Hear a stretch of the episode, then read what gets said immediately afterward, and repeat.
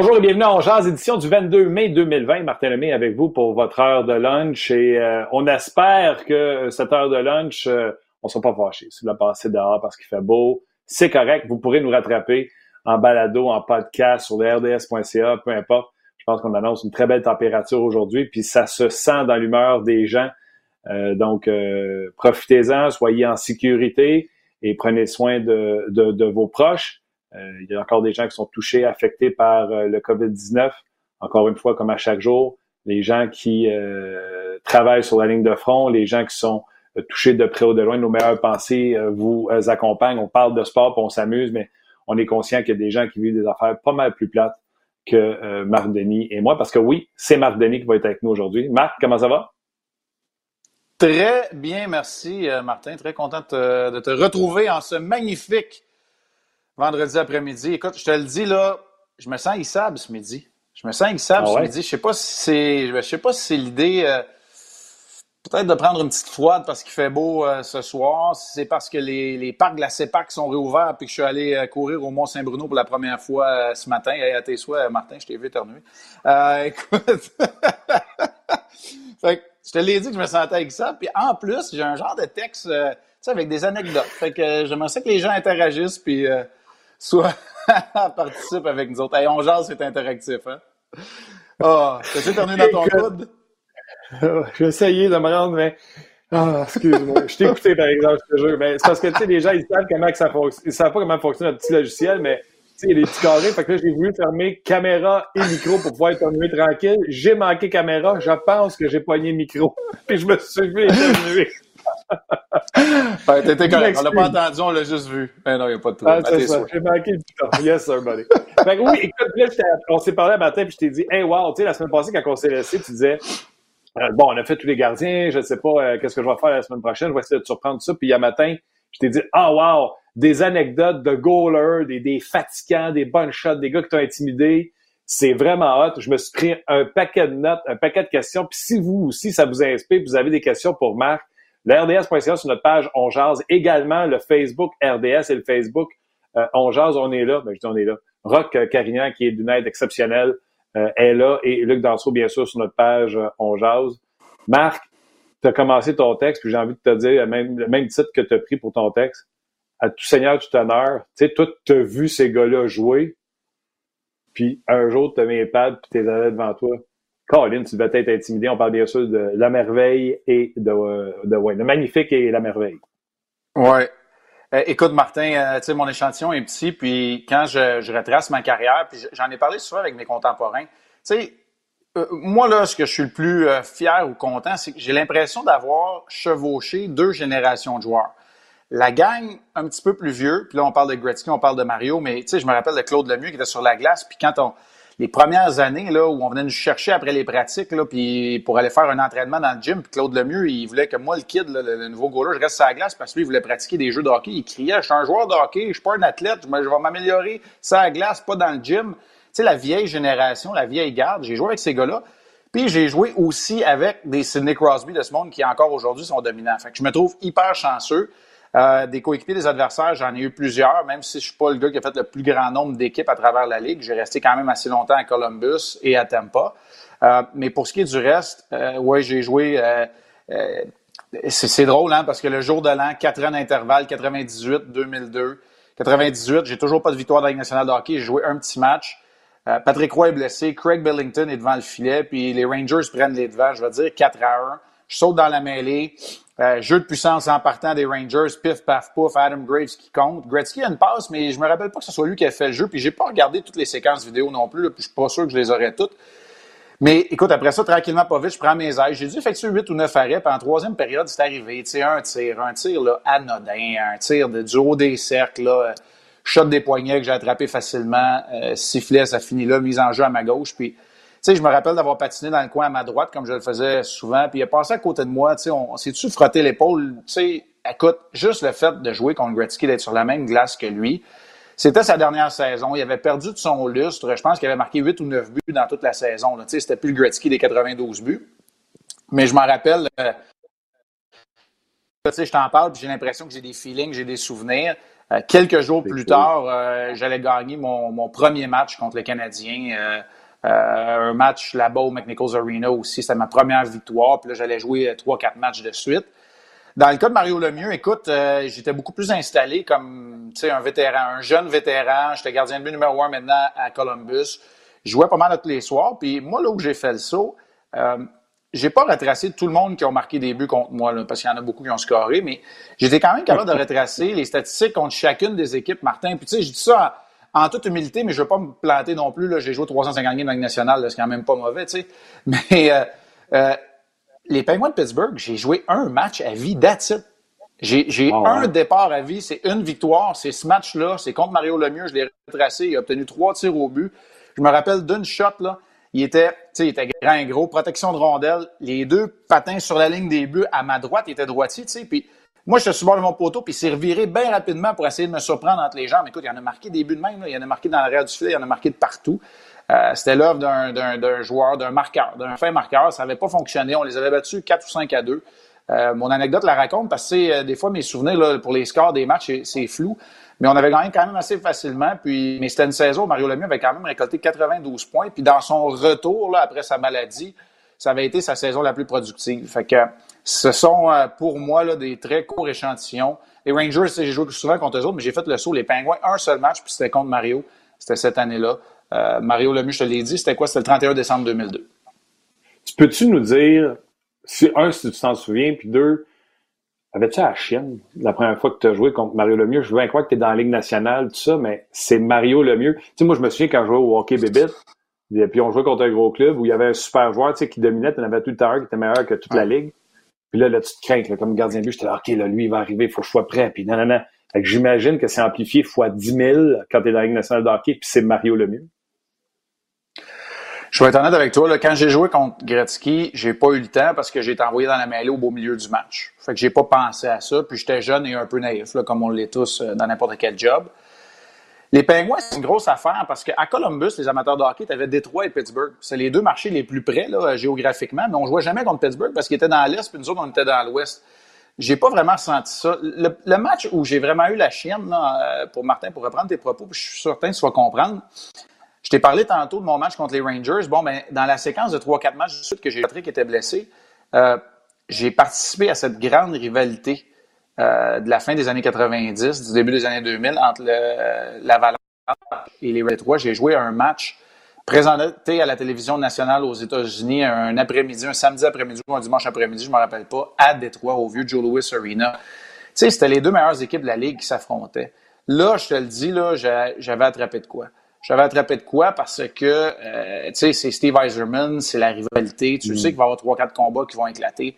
Ça, ce match-là, je vais être honnête. Puis là, t'as pas de, t'as pas de routine d'avant-match. Tu patines pas le matin du match. C'est un match à une heure ou deux présenté à, c'est Fox à l'époque, NBC, ESPN, je me souviens pas, mais, tu sais, là, les genoux te claquent quand tu rentres pour la période d'échauffement. C'est Hockey Town, puis tu le vis d'un angle incroyable. Détroit, c'est l'équipe que j'ai affrontée le plus souvent dans ma carrière, puis c'est l'équipe contre qui j'ai le plus de défaites. C'est sûr, c'est une équipe d'étoiles, puis moi, je suis à Columbus, on jouait huit fois contre eux autres par saison. Fait tu sais, je n'ai joué des matchs là-bas, puis j'ai jamais eu beaucoup de succès, mais dans ce moment-là, un match entre les Red Wings et l'Avalanche, puis ça avait fini serré. on avait perdu 3-2, je pense, un but de Steve Eiserman à 5 contre 3, il m'avait mis ça par-dessus l'épaule. Tu sais, ça, pour moi, c'est le premier match où là, euh, je te le dis, là, je me sentais petit. Euh, pas dans mon équipement, dans mes culottes, parce que tu sais, faut que tu aies une confiance pour jouer dans la nationale de hockey, mais j'avais l'impression là, que là, j'étais véritablement arrivé. Donc, on s'entend. Y avait-tu du trash talk? Je me souviens, tu sais, d'un début de, de Pride, je pense, RJ Hamburger des Flyers allait y parler après chaque sifflet.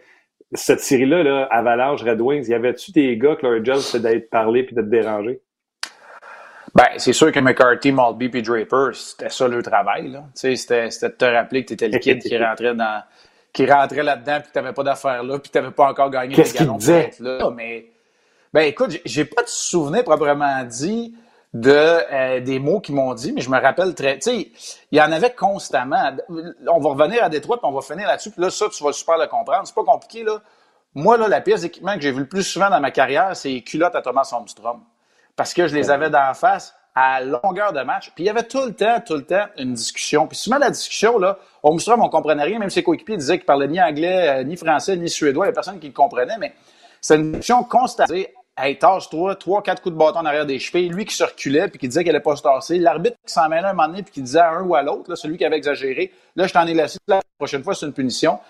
Tu sais, ça, j'ai eu une discussion, puis encore là, ce qui s'est dit ou pas dit, je suis pas certain. Je peux te parler d'un qui a fait partie un peu de cette équipe-là de Détroit, mais c'était plus en fin de carrière, c'est Brett Hall. Lui, il me demandait tout le temps d'y en laisser un. C'est comme s'il n'avait besoin d'un, un but, un autre but. Il, mm-hmm. il ne scoré je sais pas combien, puis il fait partie du temps de la relever. Mais lui, c'était sa manière. On appelait ça des deal cutters. Lui, il cotait des deals avec les gars. Ah, laisse-moi tranquille, m'a te laisser passer. Tu sais, moi, je back-check pas pareil. Fait que, tu sais, donne-moi en un, là. Donne-moi en un, puis vous allez scorer sur le powerplay. m'a pas une punition stupide tantôt. Tu sais, c'était sa façon de, de, faire des ententes, si tu veux, sur la, sur la patinoire, c'est un joker, mais des gars comme McCarthy puis Maltby, puis je te le disais, c'était des séries, euh, là, je, parle pas de séries éliminatoires, mais même en saison régulière, quand je jouais contre Détroit puis tu jouais pour l'Avalanche, c'était des séries pour hommes. C'est clair. Écoute, il y a plein de gens, puis ils ont compris le principe, là, qui nous écrivent. Euh, je salue Philippe en partant, qui dit euh, C'est quoi ton meilleur souvenir comme, comme gardien de but? Et Antoine qui dit Avais-tu un adversaire en particulier que tu détestais affronter pour sa fougue euh, et euh, sa grande sa grande trappe? Fait qu'on est un peu dans le sujet. Ça, c'est Antoine qui t'a dit. Ouais, ben écoute. Ouais, ben euh, je, viens d'en parler. Le Holmstrom, c'est celui que j'ai le plus détesté. Tu sais, je rentre pas trop là-dedans dans mon dans mon article, mais Todd Bertuzzi, il était haïssable. Puis ça donne oh. qu'il jouait avec Morrison puis Naslund au sein de probablement ce qui a été le meilleur trio offensif pendant une saison 2 dans la Ligue nationale de hockey. Puis je peux te dire qu'ils en ont scoré des buts contre, euh, contre nous autres. Euh, Vancouver, c'est pas une équipe contre laquelle on avait énormément de succès non plus. Fait que lui, je peux te dire qu'il n'hésitait pas à, jaser aussi euh, Bertuzzi. Puis là, je veux pas commencer à juger de sa carrière et des autres affaires. Fait que lui était détestable, mais moi, je te le dis, là, puis je vais, là, je vais le redire, le joueur qui revient que j'ai détesté affronter, c'est Tony Amonte. Puis Tony Amonte, là, j'ai fait la recherche parce que ça me fatiguait depuis un bout de temps. Puis souvent, le monde me dit qu'il marquait tout le temps toutes les games contre toi. C'est lui. C'est pas tant, mais c'est parce que c'est arrivé tôt dans ma carrière. Puis on dirait que quand, il en score un, il en score un, un deuxième pas longtemps après. Euh, puis c'est arrivé encore quand tu jouais pour Phoenix. Moi, j'étais à Columbus. Ça a commencé, il était à Chicago. Moi, j'étais euh, au Colorado. J'ai déménagé à Columbus, ça a continué. Fait que, tu sais, ça ça n'a pas arrêté ben ben. Euh, mais, tu sais, ça... J'ai regardé beaucoup de confrontations après ça plus tard dans sa carrière. Euh, écoute, il était à Calgary, il a été à Philadelphie, puis tu sais, il marquait pas quand il jouait contre moi, mais c'est, c'est, c'est vraiment le souvenir que j'ai. Puis j'avais été mis en garde très tôt dans ma carrière de sa fameuse feinte, puis ça, on l'a tous vu, je suis sûr que tu l'as vu, où il arrive à pleine vitesse, il déborde, il sac les breaks, là, toi, tu glisses à droite, puis lui, il met ça dans un, filet désert, puis tu sais quoi? Il m'a battu avec cette maudite feinte-là. Fait que je le savais, j'ai été battu, puis c'est comme si c'était resté vraiment imprégné. Euh, écoute, j'ai des dates pour toi. Là. Ma première saison, j'ai fait le saut aussi. Deux départs en dedans deux semaines, deux fois au United Center à Chicago. Je sais pas si parce que Patrick voulait pas jouer là ou ben non, ça a donné comme ça. 9-27 janvier, puis écoute, des défaites de 5-3 puis 6-4, c'était les deux pires défaites de ma jeune carrière. C'était mes deux pires performances. Puis les deux fois à monter avait marqué deux buts puis un but. Fait probablement que je me rappelle de. Tu sais, ça a resté longtemps avec moi, euh, ce souvenir-là. Puis, tu sais, il, a déménagé à Phoenix après, puis ça, c'était en 2003, février 2003. Encore une fois, il a marqué deux buts. Puis Phoenix, c'est une équipe contre laquelle, puis j'ai surveillé, j'ai vérifié les stats, puis c'est vrai, c'est une des équipes contre laquelle je performais bien. Tu sais, en, carrière, là, je suis 9-21. Je te rappelle, j'ai joué dans les années 90. Là. Fait que, tu sais, je suis 9-21 en carrière contre euh, Phoenix ou l'Arizona, peu importe. C'est une équipe contre laquelle je jouais bien. Mais ce match-là, ils nous ont battu 5-2, puis à monté a marqué deux buts encore. Fait que, tu sais, c'est ça. C'est lui, là, pour répondre à la question d'Antoine, qui... Euh, qui me trotte dans la tête là, quand j'essaie de repenser. Puis, tu sais, la mémoire est une faculté qui oublie. Il y en a qui ont sûrement marqué beaucoup plus de buts que ça, proprement dit, contre moi. Mais j'ai l'impression qu'à monter, à toutes les fois qu'il était sur la glace, c'est scoré. Tu as parlé de Pavel Buré dans ton texte. Euh, ouais. Pas-moi de Buré. Étais-tu bon contre toi? Y avait-tu beaucoup de breakaway contre toi? Pour les plus jeunes qui l'ont peut-être pas vu, dans le hockey d'aujourd'hui, j'ai-tu tort de dire que Pavel Buré avait la vitesse de McDavid aujourd'hui? Ben, en, en, en, termes absolus, je le sais pas, mais en termes comparatifs, c'est ça. Parce que comparé ses pairs, comparé aux joueurs contre qui il jouait et à l'ère dans laquelle il jouait, c'était ça. C'était une vitesse comme celle-là, puis il faisait tout à très grande vitesse. Tu sais, les deux années où euh, Bourré a gagné le Rocket Richard, parce qu'il a fini meilleur marqueur, franc-tireur, deux saisons, je pense que c'est deux saisons consécutives dans la de hockey. J'ai pas joué beaucoup contre lui à ce moment-là parce que on s'affrontait pas. Mais euh, écoute, honnêtement, là, c'est en 2012 que j'ai réalisé que c'était la séquence qui jouait le plus souvent. Puis aujourd'hui, quand tu vas entendre parler de Pavel Bourré ou qu'ils vont te remontrer son intronisation au temps de la renommée, tu vas voir son tour de chapeau avec les Rangers. C'est son seul qu'il a eu, je pense, dans l'uniforme des Rangers, puis c'est contre Marc Denis. Fait que, tu sais, euh, je pense pas que je suis pas. Je suis pas certain, je suis pas certain qu'il en a, qu'il en, a marqué d'autres buts contre moi, honnêtement. Je me rappelle pas de lui pour euh, m'avoir fait mal paraître. Mais le 3 décembre 2002, il en a scoré trois, dont le dernier qui faisait très mal en fin de match, les deux dernières minutes. Écoute, Martin, euh, peut-être que. Puis là, je veux pas te dénigrer quand je te dis ça, mais peut-être tu vas me comprendre. La glissade à deux jambières, toi vers la gauche, une passe quasi parfaite. Il l'a jamais arrêté. Il m'a battu de vitesse pareille. Euh, c'est le but qui fait mal. J'ai le goût de péter mon bâton sur le bord de mon filet par la suite. Puis c'est la séquence qui a joué au temps de la renommée. fait que c'est peut-être pour ça. Euh, j'ai l'impression qu'il en a scoré 1000, mais c'est le seul tour du chapeau qu'il a eu contre moi, puis c'était le 3 décembre 2002. C'est à Madison Square Garden. Puis encore là, ce qui ressort là-dedans, c'est que les Rangers, là, en carrière, là, j'ai une défaite. C'est celle-là. Ben tu sais, j'ai, j'ai, ben, je suis 4 1. Ouais, une défaite en 9 matchs et 920, puis c'est, ce match-là. Wow. Je vais demander à Guillaume pendant qu'on jase. Euh, ça doit se trouver sur YouTube, euh, Pavel Bure. Sur YouTube. Ouais, Pavel Bourré, Pavel Bourré's last, last hat trick. C'est son dernier, c'est son dernier tour du chapeau en carrière. Là. Fait que, c'est ça, là, c'était sa dernière saison à Pavel Bourré, à Pavel Bourré aussi. C'est sa dernière saison 2002-2003. Euh, puis, comme je te dis, en neuf matchs, j'ai une défaite contre les Rangers, puis c'était celle-là où il en a scoré trois. C'est euh, ben écoute, tu disais que ça te fâche, ça t'avait fâché puis tu voulais péter ton hockey parce que même si tu avais fait le, la glissade puis qu'il avait scoré, dis-toi qu'il y a une affaire, au moins c'était buré. Moi, c'était genre Eric Turcotte qui me déjouait, là, tu sais, c'était encore plus choquant, là. ouais, mais, écoute, j'en ai des buts aussi, là, quand tu regardes ça, là. Tu sais, l'histoire, la, fameuse histoire, vous savez, c'est que DJ Smith, il a scoré un but dans la Ligue nationale puis c'est contre moi. Puis ah on lui a remontré la séquence, puis c'est ça. Fait que tu sais, j'ai pas juste donné des buts contre Pavel Bourré, puis ça me fait bien paraître l'article d'aujourd'hui, là, tu sais, Tony Amonté, Pavel Bourré, puis c'est pas pire, mais euh, ouais, j'en ai donné contre. Euh, c'est ça. Mais je dirais pas contre des piochons, parce que les gars qui jouent à la nationale, il y en a pas un qui est piochon, mais DJ Smith n'a rien qu'un, puis c'est contre moi. Fait que c'est ça. C'est ça. Guillaume me dit qu'il là, regarde. C'est ça, on les a les images. Ouais, ouais. Ouais, ça, c'est, ah, ça va être le premier. Ça, c'est ouais, un tir du haut de l'enclave, mais regarde la passe de Petrovitsky, par exemple. Ça, c'est un open net, là. Pas grand chose à faire là-dessus. Puis euh, son deuxième, c'est un tir dès la mise en jeu à travers à peu près huit corps qui sont là, direct dans le top. Je l'ai jamais vu, j'ai réagi euh, trois quarts d'heure en retard. Puis le dernier, écoute, dans mon écran, là, je vois pas le temps qui reste, mais regarde la passe, c'est un 2 contre 1 assez franc. Puis regarde la passe de Nedved, elle est parfaite. Puis c'est ça. Puis le temps, ah ouais, ah une 55. Choqué, fait que c'est ça. Moi, ouais, j'étais choqué. Fait que la passe de Nedved était parfaite. Mais tu sais, tu regardes les gars qui sont là, là. Tu sais, c'est Pavel Bourré qui est le neuf, c'est Mark Macy qui est capitaine de l'équipe, c'est à Madison Square Garden. Tu sais, j'ai vécu des moments pas pires, là, pour un petit cul. Euh, un petit coup comme trois pommes du quartier antique qui rêvait juste de, de gauler puis d'arrêter des rondelles, là, tu te dis, ouais, j'ai été dans des moments quand même pas pires. Mais, euh, tu sais, moi, je suis goaler, fait que j'irais fesser sur le défenseur que David même tête première sur le Ouais, pauvre petit Klesla, hein. Rastislav Klesla, ça, non, c'était pas son année recrue. Ça devait être sa deuxième année dans la ligue, là, tu sais. Fait que, Ancien premier pick, ça, des Blue Jackets, ça? Ouais, je suis euh, premier choix, euh, premier choix d'histoire des Blue Jackets, si je me trompe pas. Ah ouais, c'est ça. Bon, ben, on y en veut pour celle-là. All right. Écoute, on, va poser des questions du, du, public. On va retourner. On va faire des allusions également à ton texte. Euh, la plus grosse shot, ça, ça fait partie de mes questions. La plus grosse garnotte qui t'a été permis de recevoir, et je vais me permettre, pour le plaisir, je vais te dire la plus grosse garnotte que j'ai reçue. OK. Tu veux-tu commencer ou c'est moi qui commence? OK, je vais commencer parce que c'est beaucoup moins sérieux. Euh, euh, Gaston Gingras, dans une ligue hein? de old-timer. Moi, c'est mon temps. Fait que j'ai demandé, quand on m'a demandé de gauler, c'est en Ontario. Euh, mon oncle est commandant d'état-major de la GRC. Fait que les anciens Canadiens font le tour contre les, les, corps policiers. Puis les, les, anciens Canadiens avaient traversé à Sudbury, euh, les policiers là-bas, la OPP, la RCMP, puis la police de Sudbury, 21 à 1. Fait qu'il m'appelle puis il dit l'an prochain, c'est toi qui es là. Fait que, que je me prépare, j'ai hâte à ce match-là, tout ça.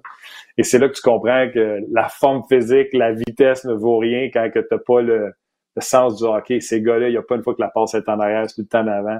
Mais la première chose, j'ai demandé au warm-up, parce que le Chassini était venu me jaser, j'ai dit, je peux-tu savoir une shot de Gaston Gingras dans le warm-up? Puis je peux te dire qu'il y avait un méchant whip dans ma mitaine quand elle est rentrée. ah ouais, puis Gaston, euh, écoute, euh, encore récemment, donné des cours à des jeunes pour euh, le transfert de poids puis le vêtement de rondelles, puis il est encore capable de shooter le puck. encore, monsieur. Écoute, à quel âge tu penses qu'un gars... À quel âge tu penses qu'un gars peut faire un slap shot impressionnant au hockey mineur? C'est-tu pee ou c'est Bantam? Je pense qu'il y a un peu de maturité physique qui rentre dans le bantam euh, parce que, bon, il y, a, il y, a, le contact physique, il y a souvent l'entraînement physique qui va commencer. Euh, on le recommande pas bien ben avant 13-14 ans idéalement euh, pour la spécification, donc euh, la spécifi spécialisation, je devrais dire. Je te dirais que c'est plus bantam, mais sais, encore là, c'est pas une question de force brute, c'est une question de momentum. Puis, Martin, je vais répondre à ta question. Moi, je surprendrai personne en disant que dans mes contemporains, c'est Al McInnes. Puis l'histoire que j'ai sur Al McInnes, on est à, on est à Columbus. Lui, il est droitier, là. Euh, il est sur le long de la rampe et je me rappelle pas c'est qui, c'était peut-être Pierre Turgeon, je sais pas, c'est un joueur de centre. Il gagne la mise en jeu clean, puis elle s'en vient bien tranquillement vers la pointe. Fait que ça devient un tir sur réception. C'est un tir à travers une circulation, fait que je descends en papillon. Martin, c'est sûr, c'est pas l'époque des bâtons en composite, mais pareil.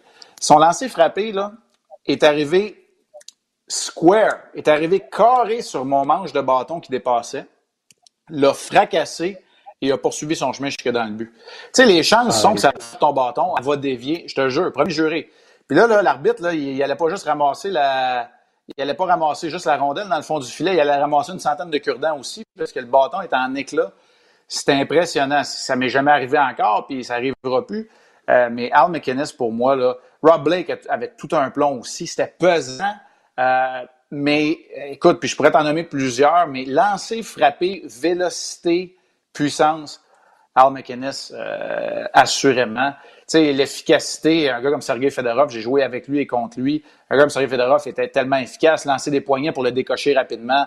Joe Sakic n'a pas de comparable euh, pour moi, il travaillait tellement dessus. Mais je te dis, un gars pour le lancer, frapper, le mix, Al McInnes était du rabat. Moi, ça faire une mention honorable à un gars, je me souviens plus son nom, je pense que son nom de famille, c'est Sauvageau, Bantam. Euh, il me faisait mal des pratiques, puis c'est le seul que j'ai vu au hockey mineur, ligne rouge, c'est lancé des slap shots, puis il a dû avoir 4-5 buts dans l'année de la ligne rouge avec des slap shots, alors que ah tu joues au hockey bébite. On trouvait ça impressionnant. Hey Martin, je te donne une mention honorable aussi. Notre chum, André Roy, il avait un plomb, là. Ah ouais, hein? c'était une de ses grandes forces. Là. Tu sais, c'était pas juste le gars qui jetait mitaine. Il était capable de shooter le puck. Puis je te jure, j'ai joué avec lui euh, junior. Là. Écoute, il t'avait tout un plomb. J'ai joué avec lui à Tampa aussi. Là, puis on s'est croisés souvent, mais, mais André avait. donc, Marc-André Bergeron, qui avait pas le 16 pour aller à la garnotte qu'il avait, mais il t'avait un plomb à la bleue, lui. Ouais, synchronisme. C'est une histoire de synchronisme. Tu sais, ça, c'est un très, très bon exemple. Pour sa grandeur, il était capable de décocher ça. Puis, ouais, t'as raison. OK. Charles Duquette te demande si tu avais un joueur d'aujourd'hui que tu pouvais affronter, que tu aimerais affronter, euh, ça serait qui? Euh, ben écoute, euh, j'essaie de, de, de tu sais, je veux m'assurer de pas l'oublier, mais c'est McDavid qui saute euh, aux yeux, puis c'est lui que c'est lui que je prendrais. Tu sais, Crosby, je l'ai côtoyé au championnat du monde 2006. J'ai clairement pas joué de match là, mais euh, j'ai été sur la glace en même temps que lui, alors que McDavid, j'aimerais l'affronter. Ouais, j'aimerais ça. OK. Parle-moi de stratégie de gardien. McDavid s'en vient, part du sort de la, patinoire avec la rondelle, pleine vitesse. Est-ce que c'est quoi ta strat? Tu te dis, je vais l'attendre. Est-ce que tu pars en avant pour prendre son rythme? Ça serait quoi ta strat si McDavid passe toi? Ben, il faut que tu aies du momentum. Il faut que tu aies du momentum, donc il faut que tu ailles chercher, il faut que tu ailles couper la distance. Tu l'évalues à partir de où, ça dépend. Tu un tir de barrage, je l'explique aussi un peu dans mon, dans billet, dans mon article, tir de barrage, je sortais complètement de mon personnage. J'avais beau euh, pas, pas avoir une victoire. J'arrivais en tir de barrage, j'étais sûr que j'étais invincible. Puis je pense que les stats sont là pour backer ça. Martin Biron m'avait envoyé une stat un moment donné. Euh, je pense que mon taux d'efficacité en tir de barrage, c'est un des meilleurs de, l'histoire. Fait tu sais, euh, encore là, je suis pas en train de me péter les bretelles, c'est la réalité. Mais dans un match, il faut que tu essaies de lire la situation pour savoir qu'il va s'échapper, qu'il n'y aura pas d'autre option la beauté avec McDavid, c'est qu'il n'y a pas grand monde qui sont capables de le suivre. Fait que tu sais que s'il décolle, ça ne sera pas un 2 contre 1. Il ne passera pas ça l'autre bord pour te faire mal, te faire mal paraître. Fait que faut que tu ailles l'autre vent, il faut que tu aies du momentum pour revenir. Mais tu peux aussi très mal paraître. Parce que ces changements de direction, quand tu utilises ces lames de patin, il n'y avait pas beaucoup, là, même à l'époque où je jouais, qui étaient capables de le faire à aussi haute vitesse, de changer de direction, juste avec un petit coup de talon. Fait que là, il peut te faire mal paraître, mais ça te prend du momentum parce que sinon, il va te déborder puis tu vas avoir l'air d'un coco. Si tu restes dans le fond de ton filet, c'est peut-être la stratégie pour avoir moins l'air fou, pour avoir moins l'air fou, mais c'est pas la bonne stratégie parce qu'il va avoir tellement d'espace pour tirer. Exact. Bonne lecture. OK. Avant que je te montre une vidéo, parce que là, Guillaume, il a du fun, il est sur YouTube puis il se gâte. Qu'est-ce que tu penses de okay. Ben écoute, euh, je vais le redire, là, puis je vais les sortir, les stats, là, vous allez comprendre. Là. 3, 17, 2, 3, 68, 8, 90. Tu sais, ça, là, c'est mes stats contre les Red Wings de Détroit. Fait que euh, Zetterberg, Datsuk, puis Nomley, là. Datsuk, ce qui était incroyable, c'est que il contrôlait, c'est un de ses rares joueurs, un peu comme Joe Thornton. Euh, Pavel Datsuk contrôlait l'allure, le rythme de la présence lorsqu'il était sur la glace. S'il avait la rondelle, il voulait ralentir ça, c'est lui qui le faisait. S'il décidait de jouer plus vite, c'est lui qui le faisait aussi. C'est ce que Zetterberg et lui ont été capables de faire dans leurs euh, années. Tu sais, Datsuk, c'était un magicien. Il m'a jamais fait mal paraître comme il a pu le faire contre Marty Turco et d'autres avec ses feintes en échappé quand il ramenait la rondelle du revers pour la flipper puis trouver la partie supérieure. Euh, si tu le challengeais, il flippait la rondelle par-dessus toi, avais l'air d'un coco. Si tu tu le suivais comme faux sans trop le challenger, il mettait ça par-dessus ton épaule. C'était merveilleux. Il a marqué sa, part de but, ça c'est certain, euh, contre moi, mais oui, vas-y. Moi, j'ai pas vu la séquence, mais Guillaume me dit qu'il n'avait une bonne de toi et Pavel. On le regarde. Je l'ai pas vu. C'est la première fois. OK. Oui, parfait. C'est sûr qu'il en a scoré des buts, mais je vais le regarder en même temps. Oh boy, là, il est tout seul. Ah, ah, ah, OK. J'ai dit qu'il m'avait pas mal fait paraître, mais mais écoute, honnêtement, je peux pas dire que j'ai mal paru là-dessus. Regarde ça. Tu sais, c'est, c'est complètement, ouais, mais c'est complètement contre-courant. Ces patins continuent à aller. Regardez, les ben patins, là, s'en vont complètement pointer vers le coin à droite de la patinoire. La rondelle, il amène dans le coin, l'autre bord. C'est, c'est sûr que c'est pas la bonne technique de finir à plat ventre, là, on va se le dire, là, mais écoute, quand je regarde ça, on n'a pas de défensive. Ouais. On n'avait pas meilleure défensive de zone à Columbus à la date, là, en regardant les, les 3-4 buts que je vous ai montrés contre, contre les Rangers et contre les Red Wings. Hey, mais, bon. euh, écoute, euh, mais Datsuk, c'est un magicien, vous l'avez vu, ses mains, c'était incroyable. Puis il trouvait toujours. Là, là-dessus, c'est lui qui a trouvé l'espace libre. Euh, puis il y avait des joueurs intelligents à Détroit. Puis il y en a un que je veux absolument te parler qui est dans mon article. Mais sinon, c'est lui qui plaçait la rondelle dans l'espace libre. Tu avais tellement de bons joueurs. Euh, Niklas Letram, c'est un des joueurs les plus intelligents. Euh, moi, je te dis, c'est le meilleur contre lequel j'ai joué. Je sais pas combien de buts il a marqué contre moi. Il en a marqué aussi, mais c'était pas ça, Pavel Datsuk. C'était tout ce qu'il apportait. Puis comme je t'ai dit que c'est l'équipe contre qui j'ai joué le plus de matchs, 23. J'avais l'impression que des 23 matchs, il en a passé 20 c'est 23 au complet sur la glace. Tu sais, c'était ça la réalité de, Pavel, de. Quand c'était serré, il était là. Début, fin de période, il était là. Jeu de puissance, des avantages numériques. Fait que, tu sais, puis c'était pas nécessairement le corps arrière. Rappelle-toi, les Red Wings allaient toujours se chercher un Rafalski, un Chelios, un défenseur de premier Murphy, un premier plan, tu sais, pour être sur le jeu de puissance. Puis Lidstrom avait le deuxième rôle, mais c'était toujours lui qui était sur la glace. Très intelligent. Puis lui, il profitait de Fred Holmstrom, tu sais, pour envoyer les rondelles, là, qu'ils soient pas bloqués. Lui, il visait pas le but. Il visait la palette de ces gars-là. Il visait la bande en arrière du filet au Joe Louis, qui était très, très, très euh, euh, rapide et dynamique. Des gars comme Shanahan, eux autres, ils profitaient du fait que moi, j'étais aux prises avec Holmstrom, j'étais pogné dans ses patins, je cherchais la rondelle. Lidstrom lançait ça sur la bande, Shannon lui mettait ça dans un filet ouvert. Tu sais, c'était comme ça, les Red Wings de Détroit. Puis Lidstrom, pour moi, là, c'était le cerveau de, tout ça. J'avais l'impression qu'il ne commettait jamais d'erreur. OK. Euh, le joueur, pour une raison obscure, que difficile à arrêter. Ça, c'est une question de Martin. J'ai mis un nom. Je pense que tu le connais en plus. Euh, je vais voir le premier pour te faire sourire. Ah, ouais, vas-y. Ligue de garage à l'île Bizarre. Il y a un gars qui s'appelle Marc Lambert, qui est préparateur physique pour le Lightning de Tampa Bay aujourd'hui. lui, il avait mon numéro. Lui, il se servait de son flex, de son hockey pour me jouer des, je vais le dire, me jouer un cul à chaque fois. C'était pas des shots directs. Il écrasait son hockey sur la glace puis il m'envoyait des curves. Un athlète exceptionnel. C'est un préparateur physique de la Ligue nationale de hockey aujourd'hui. Et lui, il avait un plaisir à s'en venir contre moi puis essayer de me battre. C'était un concours juste nous deux ça glace. Moi, Marc Lambert, puis je vais te nommer une coupe de noms, tu sais, que j'ai joué dans la Ligue de garage. Des gars qui ont joué dans la Ligue, tu sais, Petrov, le Cavalier, tout ça, mais Marc Lambert me faisait suer pour pas dire autre chose. Écoute, euh, je vais sortir, euh, je veux sortir des matchs en même temps que je te parle, mais j'ai un nom, puis la raison, je la connais pas nécessairement. Est-ce qu'elle est obscure ou pas? Je suis pas certain, mais tu sais, on jouait souvent contre Nashville, puis on était souvent comparés à eux autres parce qu'il y avait une bonne rivalité entre Columbus et Nashville. Ils étaient dans notre division, puis c'était des matchs assez serrés. Là, tu sais, je viens de sortir un match qui finit un à un, puis je pourrais t'en sortir euh, certainement plusieurs. Puis j'ai l'impression qu'il y a un gars. Ah oui, c'est pas mal ça David Leguan, là, j'ai l'impression qu'il marquait à chaque match contre moi. Puis, tu sais, ah je l'ai raison, je la sais pas. C'est sûr que c'est un bon joueur, là, puis ça a été un choix de premier tour, puis euh, il était supposé avoir une très grande carrière, il en a eu une bonne.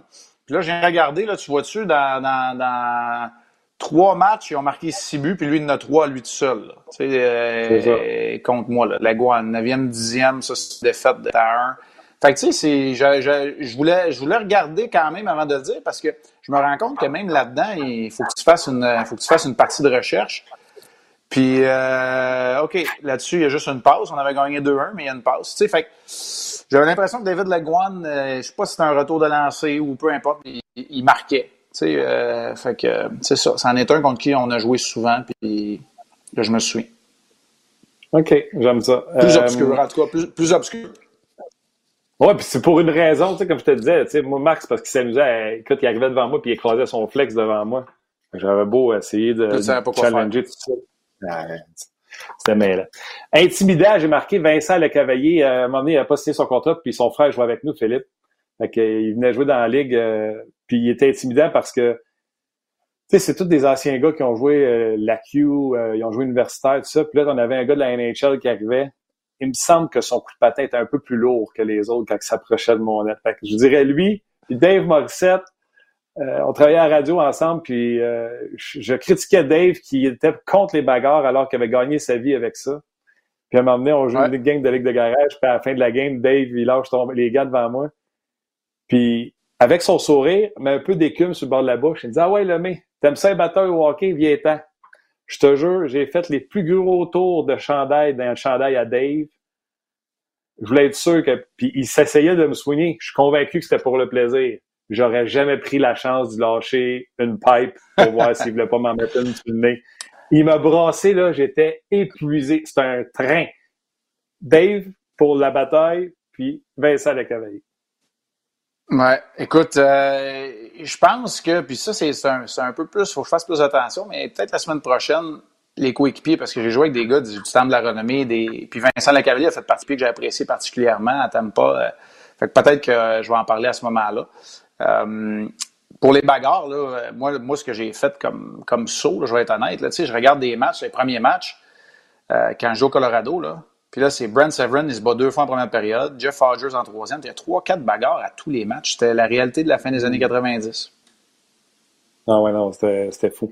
Y avait-tu euh, un, joueur comme ça, euh, intimidant dans le sens que il patinait, euh, tu sais, des fois comme gardien but, nous, on est tout le temps focus sur la rondelle. Puis il quand il nous tourne autour, on le sait que c'est lui, là, juste par les coups de patin dans la patinoire, où il était intimidant parce qu'à tous les fois qu'il s'en venait sur toi, il avait vraiment de bonnes chances de marquer. Euh, il y avait un temps de plus que les autres n'avaient pas. Il y en a un qui avait un, côté intimidation sur toi? Ben, tu sais, je t'en ai parlé tantôt, puis Bertuzzi, c'est parce que c'était lui le gars qui avait ce ah. rôle-là au sein d'un trio où Morrison puis Naslund faisaient tout. Naslund était incroyable en passant, c'est un joueur sous-estimé. Moi, je suis pas sûr que on réalise des fois les gars qui jouent à trois heures de décalage de nous autres à quel point ils sont bons. Fait que je te dirais que, tu sais, c'était-tu voulu cette intimidation-là? Mais tu sais, c'était lui que si je jouais le puck en arrière, ça se pouvait très bien qu'il me rentre dedans, là. Tu sais, lui, il arrêtait pas, mm. puis c'était ça un peu son rôle au sein de ce trio-là. Fait que c'est le gars qui me vient hein, en tête. Ouais, mais c'est ça. Fait les deux autres s'échangeaient à rondelle dans, le haut de la zone, là, sur le flanc droit, là. Lui, il arrivait, là, il jouait à l'aile gauche, là. Fait qu'il arrivait à ma droite, là. Il pouvait très bien me rentrer dedans, là, sans que je le sache, parce que lui, il s'en au filet. C'était ça, sa job. Je te dirais que c'est peut-être lui. Est-ce que c'est arrivé une couple de fois que le jeu s'en à gauche, je regardais à droite parce que lui était là, puis que ça m'a déconcentré? Peut-être. J'ai pas de souvenir euh, vif, euh, vif de ce match-là, mais Bertuzzi avait un peu l'effet que tu viens de raconter. Euh, que tu viens de raconter. J'adore ça. Anthony Tremblay, il a fait une recherche. Marc Denis en shootout. Premier overall all-time NHL. Pourcentage d'arrêt de 854. 35 arrêts en 41 shots. T'as juste donné 6 buts. Ouais, ben c'est pas beaucoup quand même, le 41 tirs, mais tu sais, moi j'ai joué euh, la moitié de ma carrière, c'est pas plus avec les matchs nuls, là. Fait qu'il y avait pas de. Ça se décidait pas. Ah non, c'est fort comme gros. ça. Ouais, puis le gros changement, je m'en souviens parce que, écoute, on pensait qu'il y aurait plus de matchs nuls. On jouait à 4 contre 4 en, période de prolongation, puis il n'y avait pas de, tir de barrage pour décider. Je me rappelle, je pense que le premier match nul comme ça, c'était contre Nashville. On savait pas jouer à 4 contre 4, ben, ben, même si c'est homme pour homme, puis avoir 15 chances de marquer. Euh, autant d'un bord puis de l'autre, tu sais, parce que on savait pas vraiment jouer. Puis ça avait fini nul, pareil, 2-2 ou 3-3. C'était à Nashville au début de ma carrière. Je jouais pour euh, le Colorado. Fait que, tu sais, c'est ça. Euh, mais en tir de barrage, là, ce que j'adorais, puis ça, c'est le dernier dont je parle dans mon article, c'est Sakou. Tu sais, pour moi, les tirs de barrage, je pouvais sortir de, ma, de mon personnage, puis j'étudiais les joueurs de l'autre bord, puis j'essayais de leur rentrer dans la tête. Tu sais, Ovechkin, Kovalchuk à l'époque, tu sais, il voulait tirer en haut du bord de la mythe. Ben, moi, je commençais, là, je sais pas si vous le voyez dans mon écran, vous allez le voir, là, tu sais. Ben oui, je mettais la mitaine là en partant, je la mettais là, je disais, vas-y, elle va rester là, essaie de me battre. Fait que tu essaies de rentrer un peu dans la tête des joueurs. C'est pas la bonne technique, c'est pas comme ça, c'est pas comme ça qu'on l'enseignerait. Mais, c'est ça. Puis ces joueurs-là, souvent, qui avaient juste en haut de la mitaine puis entre les jambières, ben là, en faisant ça, tu dis, vas-tu rendre mes jambières? Puis là, t'allais vite à terre en papillon. Écoute, euh, j'aimais ça. J'aimais ça. Euh, puis il faut dire. J'aimais ça, avancer, ça avancer le bâton, front and back, juste pour montrer que j'étais aware du five parce que si je peux le décourager d'aller là, ça faisait mon affaire. Mm.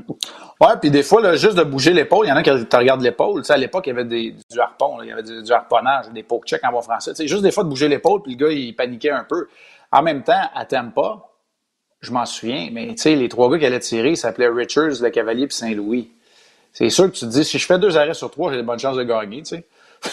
ça mettait les chances de ton bord, mettons. hey, écoute, on t'a montré des buts, mais on t'a en shootout alors que t'arrêtes JR. On va le regarder avec Guillaume. Une seconde, on va ça. Euh. Oh! oh! Hey boy! Ouais, ça c'était l'uniforme lettre des Coyotes de Phoenix en plus. Ça c'était à Columbus aussi à l'époque où on était en blanc à domicile. Puis euh, Ouais, ouais, ouais, ouais, ouais, je me rappelle de ça. Mais ça, encore une fois, là, ne faites pas ça, s'il vous plaît, à la maison. Plongez pas tête première. Déplacez-vous en papillon, ça va être bien plus facile comme arrêt.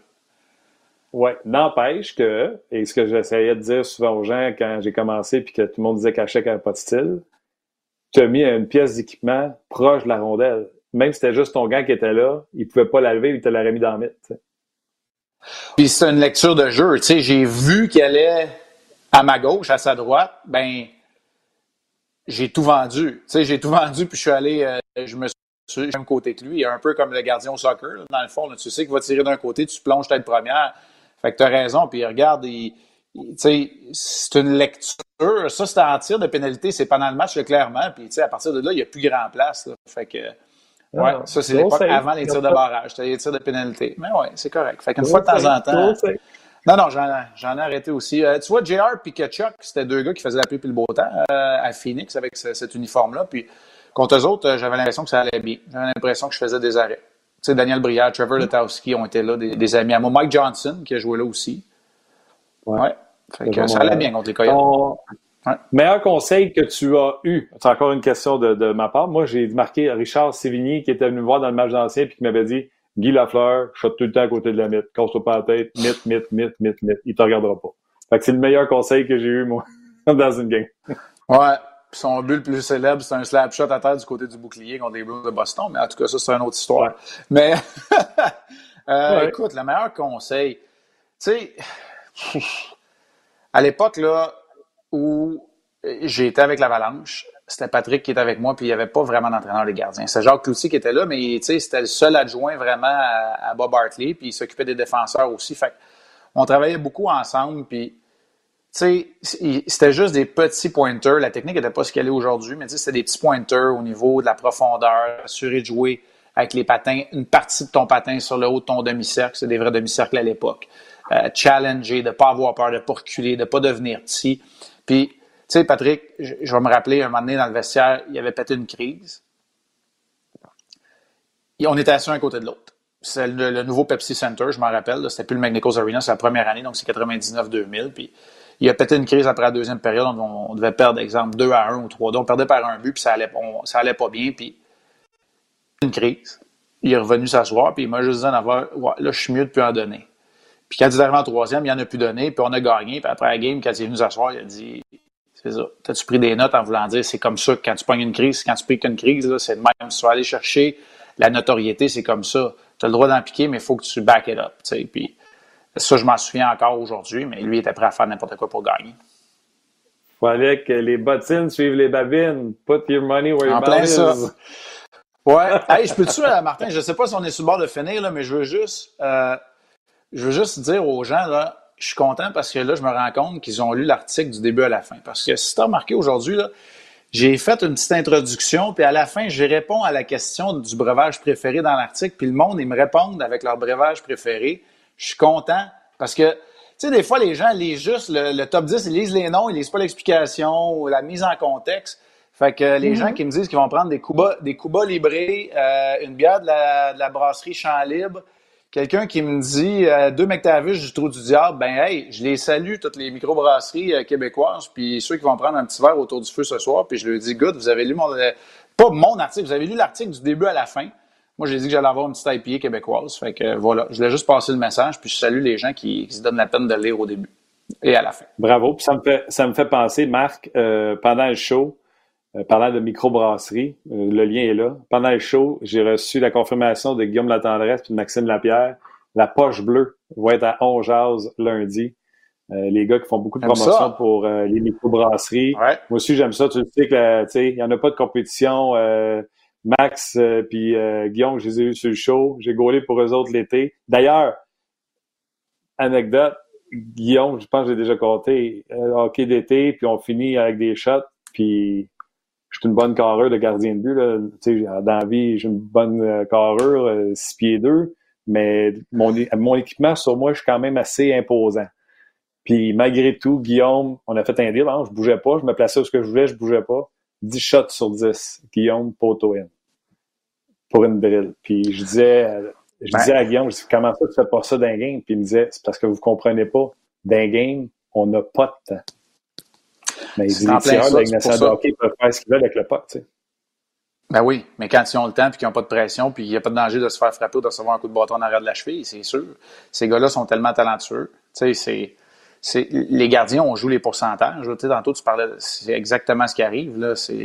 Puis Guillaume, c'est un de ses grands talents de marquer des buts. Il est excellent en protection de rondelles. C'est un bien meilleur joueur que je pense qu'on lui a donné le crédit à Montréal, mais Écoute, euh, je suis content parce que cette semaine, je les ai défiés aussi. Ils nous lançaient l'idée d'une bière. Puis on en a une bière au 16 qui est faite par la voie maltée pour ne pas la nommer. Une oui, j'ai vu ton tweet. Ben oui, je les ai challengés aussi. Fait que les gars de la poche bleue, je suis bien content que tu les reçoives. Euh, je pense qu'ils font une très bonne job. Oui, puis bravo euh, de promouvoir les, produits québécois, surtout dans ce temps-là de pandémie. Là.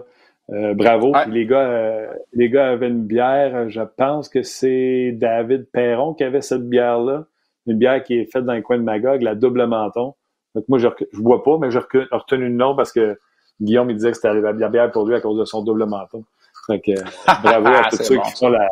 Ben oui, c'était carré. Écoute, euh, j'ai une dernière question, là, que perso, euh, malgré que tu es un joueur de la Ligue nationale de hockey, la légende que tu as rencontrée, t'a plus marqué ou que tu étais le plus intimidé ou que tu as fait, en revenant le soir, tu as fait à ta blonde, hey, moi, c'est Guy Lafleur, là, je vais te l'avouer. J'ai rencontré Jean Béliveau, j'ai rencontré Maurice Richard, mais c'est vraiment Guy Lafleur que j'ai eu la même moite. Et pourtant, je suis zéro groupie dans la j'ai aucun autographe de personne, j'ai pas un hockey de personne, j'ai rien.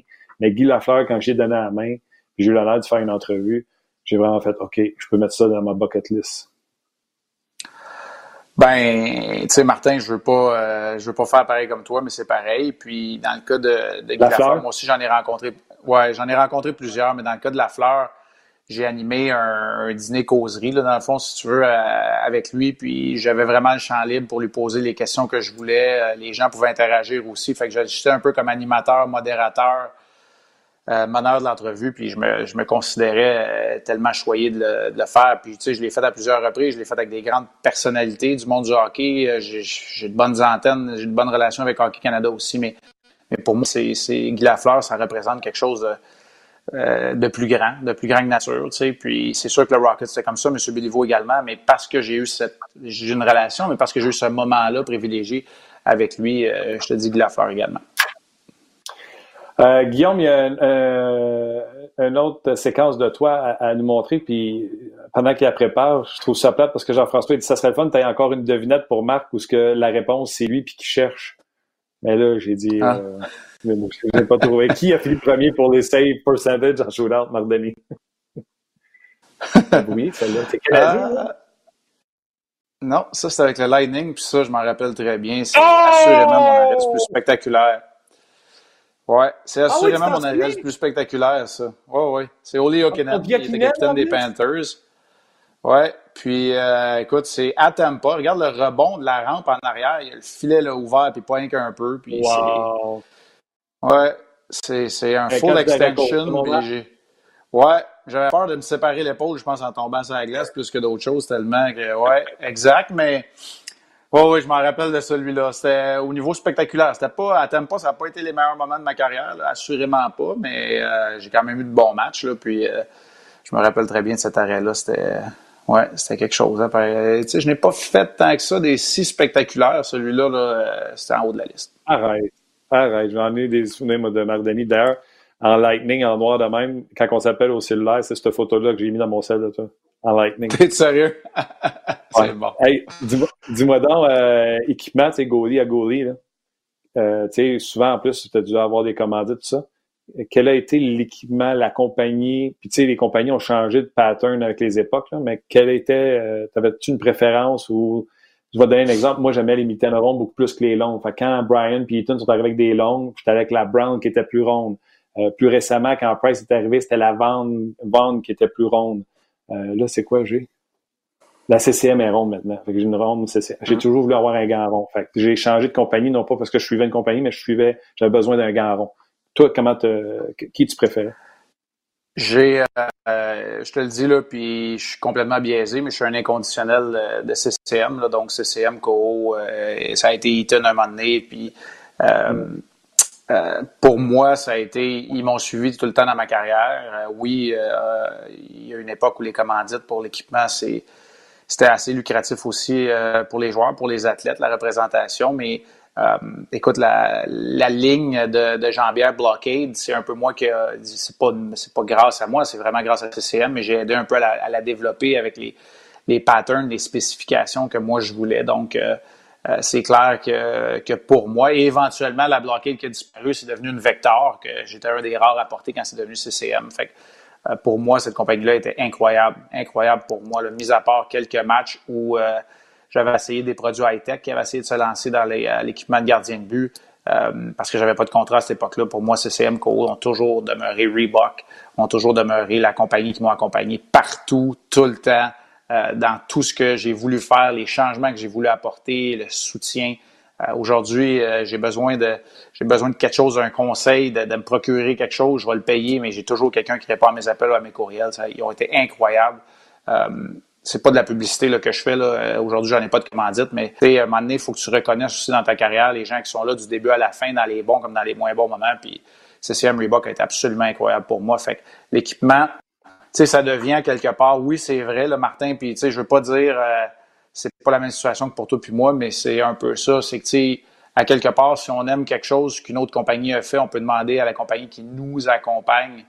Euh, de copier. Tu sais, de, de, ouais, ben, sans le copier, mais d'apporter une amélioration, puis ils vont le faire parce que pour eux, la relation avec le gardien est aussi importante. C'est souvent une question de look, hein, aussi. Euh, Vector bloqué, les bloqués avaient l'air trop carrés, pas grand monde qui en voulait. Fait que, bref, ça a été, été pour moi, là, euh, honnêtement, là, euh, une expérience assez, assez phénoménale. J'aimais ça, tu sais, l'été, je me rendais à Saint-Jean à manufacture, puis je tripais.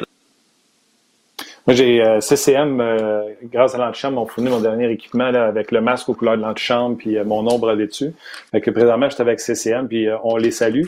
Mais sans nommer la compagnie, Price a changé également. Price, à un moment donné, était fâché contre les mythes. Il m'a dit, je pense, j'en ai passé 10 déjà. Y a-tu déjà eu un moment donné où ce que on était dans des recherches euh, technologiques puis que l'équipement n'était pas à ton goût puis tu retournais tout le temps la même pièce d'équipement? Ça arrivait avec les bâtons. Tu, sais, tu recevais une douzaine, ils brisaient tout le temps la même place. Euh, tu étais obligé d'en passer une douzaine par semaine, exemple, parce qu'il y en avait deux qui brisaient à chaque pratique. Fait que ça, c'est arrivé souvent. Mm. Euh, moi, après quelques années, j'ai réglé un peu le cas de la mitaine parce que j'avais une mitaine qui faisait tous mes matchs, mais je pratiquais pas avec. Euh, J'étais pas là dans les entraînements avec parce que j'avais une ou deux autres mitaines pour les entraînements qui étaient beaucoup plus rembourrés pour euh, que j'attrapais moins de rondelles, mais, mais que je maganais dans les entraînements. Puis ma mitaine de match, mais elle, euh, écoute, euh, tu sais, euh, je la nettoyais à l'intérieur, elle sentait bon, puis elle était là juste pour le warm-up avant le match, puis les, les, trois périodes que je jouais. Pour les boucliers, tu sais quoi, moi, Martin, je changeais pas de bloqueur si souvent, mais j'en avais deux puis trois, probablement trois en rotation. Je te dirais que maximum un mois, il fallait que je change la paume. Moi, j'aimais ça avoir une paume qui était bien souple. Tu sais, je voulais sentir mon bâton. Euh, moi, j'aimais pas ça, les, les paumes qui devenaient raides. Fait que moi, il fallait que la paume soit souple. Fait que je la, je la faisais changer. Puis il y a une époque où tout était d'un bloc. Il fallait l'envoyer à la compagnie pour le faire changer. Fait que je, devais avoir trois. Je dis trois, puis c'est peut-être quatre boucliers que j'avais en, en, rotation. Il y avait tous les mêmes euh, spécifications. Mais pour faire changer la paume, on les envoyait, puis on en retournait. Il y en avait tout un qui était à la manufacture en train de faire changer sa. Fait que des petits détails, euh, des petits détails comme ça. Longtemps, j'ai demandé à Reebok de continuer de me faire une paire de pompes parce que les patins pompes, moi, c'est ce qui faisait le mieux pour moi. Fait que même s'ils faisaient plus sur le marché, j'avais des pompes pareilles euh, de Reebok. Fait que tu sais, des petits détails comme ça, mais j'ai jamais eu de, de grandes déceptions. La bavette, le portais-tu? Écoute, c'est drôle, euh, anecdote, on a-tu le temps encore, anecdote, la bavette, euh, je l'ai portée, je l'ai enlevée. Un match à Dallas, j'ai un one-timer de Modano dans la gorge. Oh. Le médecin, le médecin, puis il n'est rien arrivé. J'ai continué de jouer, puis j'avais un gros bleu, puis le médecin, il me dit, tu sais que t'es à peu près à un pouce la, sur la carotide, en tout cas, d'un artère principal. Puis il dit, si ça te pogne là, là, j'ai moins d'une minute pour aller te sauver sa glace. Wow. J'avais une bavette, j'avais une bavette le lundi matin en pratique. Bavette et il faut que tu fasses attention. Ben, moi, là, je, je portais un, un col roulé. C'est drôle hein, parce que le col roulé là, à plein canette, c'est ce que je portais parce que c'est ce qui me faisait le mieux sentir, le plus confortable. Je le changeais après la période d'échauffement, après chaque, après chaque période aussi. J'avais un protège-cou qui était incorporé à, à, mes, à mes épaulettes. Mais la bavette, là, après ça, euh, ça a été, écoute, j'ai fait allonger le menton aussi de mon masque. Fait que, j'ai joué avec ça pour me protéger parce que c'était très important. J'aimais pas, je vais être très, très, très, très honnête, j'aimais pas la bavette je trouvais ça tannant, le cackling, cackling, puis tout ça, mais à un moment donné, il faut que tu sois intelligent aussi. Imagine si tu avais mis la bavette Kelly Rooney, tu sais, opaque. Ouais, mais j'ai, ça, j'ai eu ça, genre dans le pays, oui. Ouais. ça. ça va pas durer longtemps. Hey Marc, c'était vraiment le fun. Euh, des anecdotes de même, on en prend euh, n'importe quand. Puis euh, on salue, on salue toutes tes, tes terreurs nocturnes, entre autres Thomas Ouais, exact. Ah non, mais c'est les fesses de Thomas Armstrong. Ouais. Ouais. Profite-en, profite-en ce soir, vois la famille euh, avec deux mètres de distance, mais profite du bon temps, mon match, on se rejoint la semaine prochaine. Salut tout le monde, bye. Thank you, buddy. Allez-y, allez-y sur le rds.ca, euh, lire l'article de Marc Denis également. Euh, vous pourrez commenter dans le bas. C'était belle fun. Un gros merci à Guillaume qui a été très agile et vigilant pour nous montrer ses, vidéos, entre autres euh, l'arrêt spectaculaire. Plusieurs personnes qui ont répondu euh, Wow, Jean-François, Olivier, euh, Jérémy, entre autres. Donc, je vous salue également. Merci à Luc et à, c'est Alex qui est avec nous aujourd'hui aux, médias sociaux. Merci les gars. Bon week-end. Soyez prudents tout le monde. On se rejase lundi. La poche bleue sera avec nous autres. D'après moi, on va manquer de sérieux. Bye bye, bon week-end.